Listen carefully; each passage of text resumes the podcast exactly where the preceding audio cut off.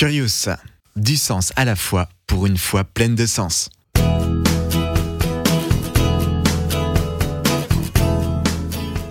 Nous avons vu que bien souvent, certaines personnes se refusent à considérer l'existence de Dieu car elle ne peut être démontrée de manière physico-mathématique.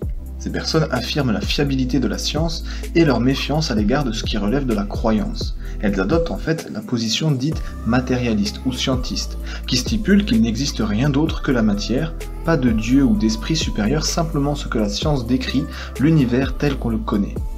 Mais cette position présente plusieurs erreurs manifestes. Tout d'abord, l'affirmation que la vérité scientifique est la seule vérité se contredit elle-même.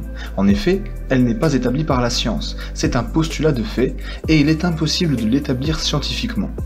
Il est également impossible d'expliquer scientifiquement que les phénomènes de la nature soient explicables par la science, sans quoi il faudrait alors expliquer pourquoi la science parvient à expliquer que les phénomènes de la nature sont explicables par la science, et ainsi de suite. De plus, la science ne peut rendre compte de toutes les vérités qui nous sont accessibles. Le fait que le monde existe, que vous et moi existions par exemple, est impossible à prouver. Comment prouver scientifiquement que le réel n'est pas en fait simplement un cerveau soumis à une simulation électrocérébrale comme dans le film Matrix? Pourtant, l'existence du monde est bel et bien rationnelle et la science le présuppose. Autre exemple, les vérités des principes fondamentaux de la logique ne peuvent pas non plus être prouvées scientifiquement, car là encore, la science présuppose ces vérités, elle en a besoin pour fonctionner. On voit donc que tout n'est pas explicable par la science. On s'aperçoit donc au final que la thèse matérialiste n'est pas seulement scientifique, comme elle voudrait bien le croire, mais qu'elle repose également sur des croyances.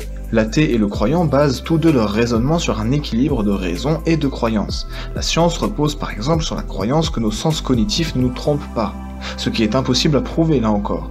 De même, Wittgenstein affirmait qu'il est impossible de prouver scientifiquement que la Terre ne soit pas simplement apparue il y a 100 ans en portant les marques d'une plus grande ancienneté, ce que pourtant chacun de nous croit fermement.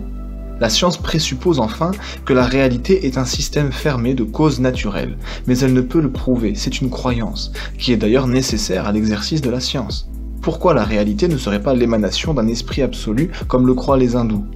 Pour conclure, nous voyons donc que la science ne peut pas tout expliquer et qu'elle repose elle-même sur certaines croyances. À partir de là, le débat sur l'existence de Dieu entre croyants et athées est rééquilibré. Il suffit maintenant de comparer ces deux systèmes de croyances pour se faire une idée de laquelle est la thèse la plus probable.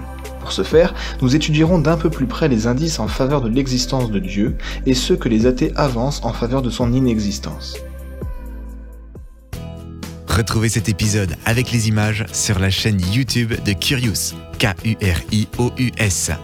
Rendez-vous la semaine prochaine, même jour, même heure.